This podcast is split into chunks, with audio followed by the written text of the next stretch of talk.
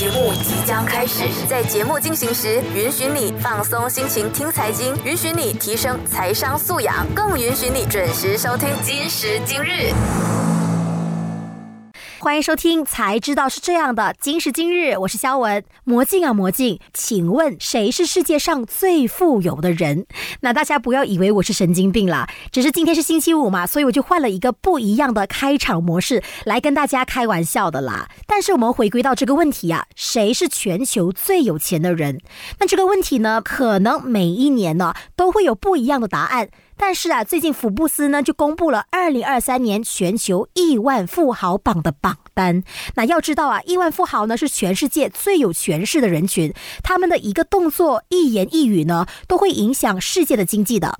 那今天的节目呢，我们就一起来揭晓全世界最有 money 的那号人物呢，他他的身家到底有多少呢？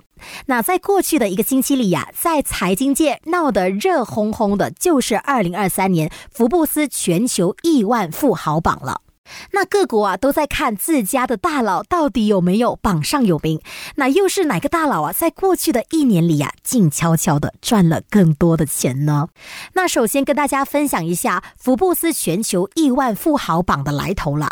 那首先这个富豪榜呢是由福布斯发布的啦。那福布斯呢是一个杂志，创立于一九一七年。那在一九八二年的时候呢，首次推出了福布斯富豪榜，在全球呢也就产生了巨大的影响了。现在啊，一年一度的福布斯全球亿万富豪榜呢，在全世界呢也是受到了这个密切的关注的。那福布斯啊，每年至少会编制一百多个有关人物啊、公司和生活时尚的排行榜，所以呀，在全球范围内呢，福布斯富豪榜的地位和准确度呢是毋庸置疑的。那相信大家都跟我一样啊，每一次看到这种的富豪榜，我的第一眼一定是落在排名首榜的那一位。那这位全世界最有钱、最 rich 的人呐，他就是顶级奢侈品公司 LVMH 集团的董事长和 CEO 阿尔诺了。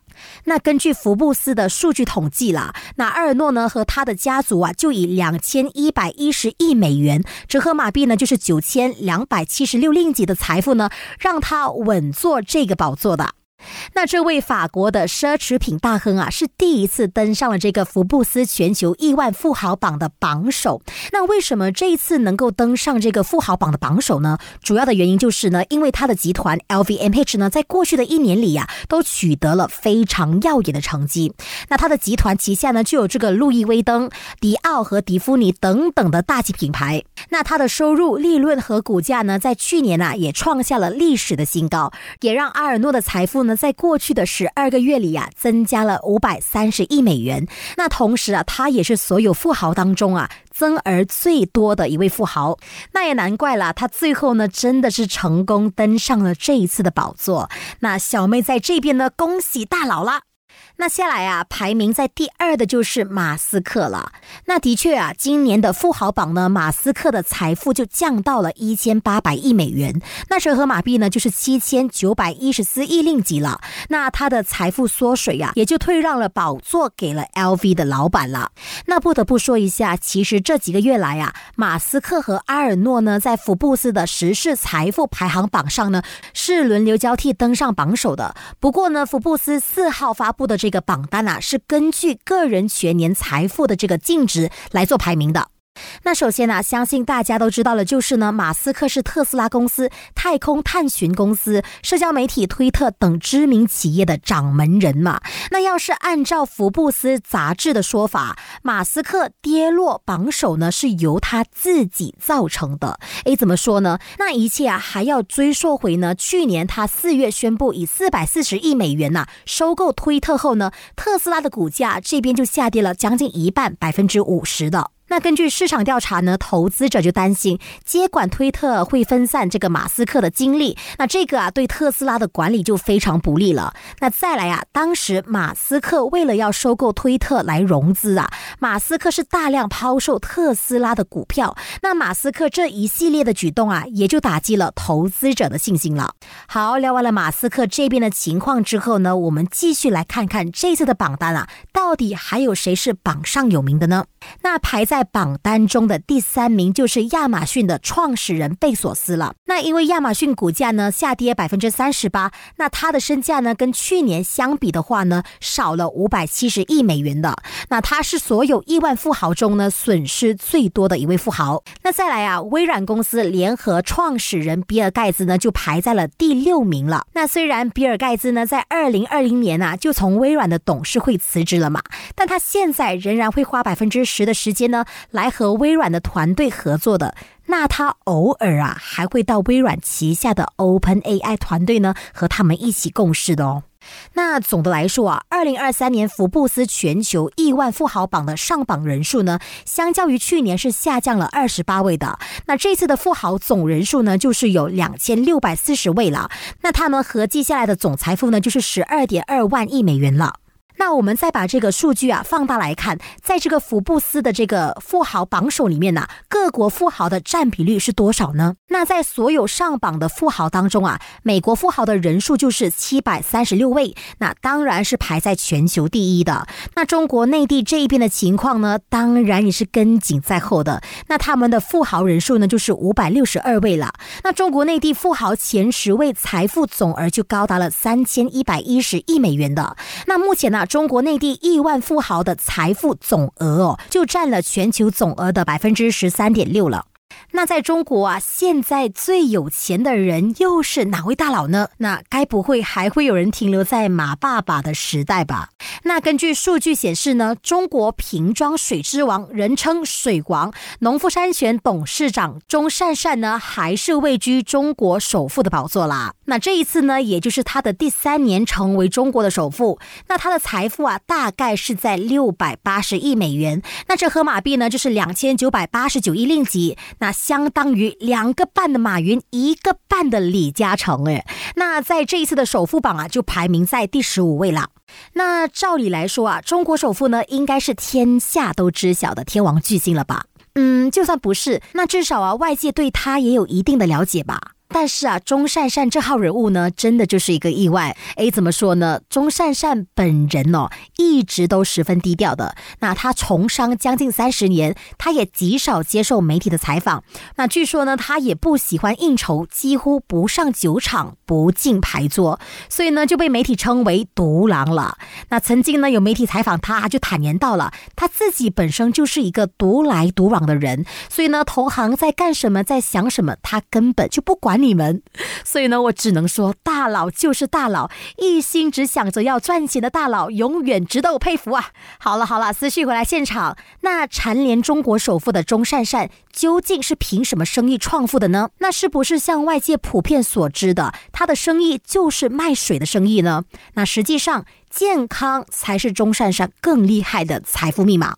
那近几年来啊，钟善善的头上就连续顶着这个首富的光环嘛。那现在外界对钟善善也不算陌生了。那他的手里啊，就握着两家上市公司。那一个是做卖水生意的农夫山泉，那另一个哦就是开发中国第一个宫颈癌疫苗的万泰生物。那除此之外呀，钟善善的商业版图呢，还横跨保健品、化妆品、农业等等的多个领域的。那除了钟善善呢，其实啊，还是有很多中国内地的富豪呢，在去年呢也实现了财富增长的。那其中啊，就有电商企业拼多多的创始人王峥，就表现得非常出色和这个比较突出了。那他的财富啊，从去年的一百一十三亿美元呢，增长到了三百零二亿美元的。那带完大家了解了各大国的富豪之后呢，那我们现在就来看看我国又有哪位大佬呢，也成功挤入了这个富豪圈。那这些马来西亚的富豪们呐，你都认识吗？那其实啊，在这次的榜单中，马来西亚呢是一共有十八名的富豪是榜上有名的。那今年九十九岁的唐王郭鹤年呢，是以一百一十八亿美元，那折合马币就是五百一十九亿令吉，继续蝉联大马的首富的。那在全球的排名啊，是排在了一百四十六名。那根据福布斯的相关数据就显示到了，郭鹤年的财富最高峰时期呢是在二零一八年，那那个时候呢，他的身家是一共有一百四十亿美元的。那过后呢，在二零一九年呢就滑落到了一百二十亿美元，在过后一年，也就是马来西亚疫情期间呢，再降到九十六亿美元的。那之后呢，又在二零二一年呐回升到了一百二十六亿美元。那在去年再次下降到一百一十七亿美元的。那接下来排在第二名和第三名的就是身家四百四十四亿令吉的丰隆银行创办人丹斯里郭令灿和身家有两百二十九亿令吉的丹斯里阿南达克里斯南。那在这十八人当中啊，还包括大众银行的已故创办人丹斯里郑宏标的四名子女的。那他们呢，共同名列全球两千一百三十三的富豪地位，那财富呢就是五十七亿令吉了。那其实啊，郑红标在去年十二月逝世之前呢，是排名我国第三大的富豪的。那在去年他的身价就是大约有两百六十亿令吉的。那在郑红标逝世之后呢，阿南达克里斯南的排名啊就在晋升一位了。那现在呢，也就变成了马来西亚 Top Three 的富豪的。那在进入话题前呢，请按住你的良心，请扪心自问一下，你到底满不满意你的工作？好，那相信这个答案呢，大家自己心知就好了。那刚好节目的播出时间也是大家上班的时间嘛，以免隔墙有耳哦。好了，开个玩笑。那其实为什么在节目回来的一开始啊，就问大家这个问题的主要原因就是呢，在大马职场里啊，有高达百分之九十二的大马员工都在骑驴找马。那根据人力资源公司就业英雄最新的调查报告就显示到了这个调。调查报告就叫《二零二三年人才调查报告》。那基本上啊，大部分在马来西亚就职的员工啊，都处在一个叫做职业缓冲的状态。那当中啊，只有百分之八的受访者呢，是对他们目前的工作感到比较满意的。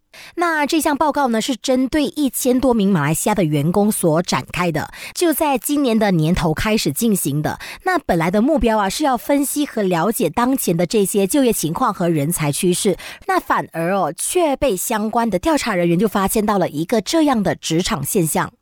那我刚刚用骑驴找马这种比较口语化的说法嘛，那现在就跟大家解释一下，什么叫做职业缓冲。那职业缓冲啊，其实你可以这样理解，就是暂时在保留当前的这个工作岗位。那同时啊，这位员工呢，也开始寻找下一家薪水更高、福利更好的公司。那通俗的说法就是刚刚所说的这个骑驴找马了。那我们说回来啊，这个职场现象从一开始的这个大辞职潮，然后是安静辞职，到现在的这个职业缓冲，最后我们还是要回到这个问题的根本了。在经济衰退的情况下，很多公司不得不裁员减薪嘛，这也就导致了员工和雇主之间的关系呢持续失掉的。那更严重点呢，会让部分员工对他们的工作失去热情，甚至是责任感哦。那其中啊，必须要让你知道的就是呢。在所有的受访国家当中啊，大马的职场缓冲者是最多的。那过后呢，就是新加坡、纽西兰、澳洲和英国了。那再来啊，就业英雄公司亚洲总执行长凯文哦，在调查报告中的汇报会就补充到了，之所以会造成这么多的职业缓冲者的主要一个因素，很有可能是因为啊，员工们认为他们的工资赶不上现在的通货膨胀率。那其实对于很多打工者来说啊，一旦这个开销和收入达不到一个平衡点，那可能大家想出的第一个解决方案就是离职了，找一个薪水比较高。的工作或是一个职位呢，来补这个开销的洞了。那其实，在听着节目的老板们呐，必须要很清楚，现在职场有一个现象，就是有很多员工都没有办法在同一家公司打工到老的打算的。那其实有很多员工啊，都有这个强烈的意识，他们是很清楚知道的，目前的工作是没有办法永远持续做下去的。那换句话说，大家基本上都是不愿意把整个职业生涯呢都花在同一家公司的。所以呢，通常员工们都会提前做。做好这个离职的准备。他们呢会继续的帮你打工，先累积自己的技能，也顺便提高自己的工作价值。那一边哦就在寻找下一份自己的工作了。那可能等到时机成熟，你的好员工啊就会向你交上一封辞职信了。那其实啊，对于这种新型的离职现象呢，追根究底。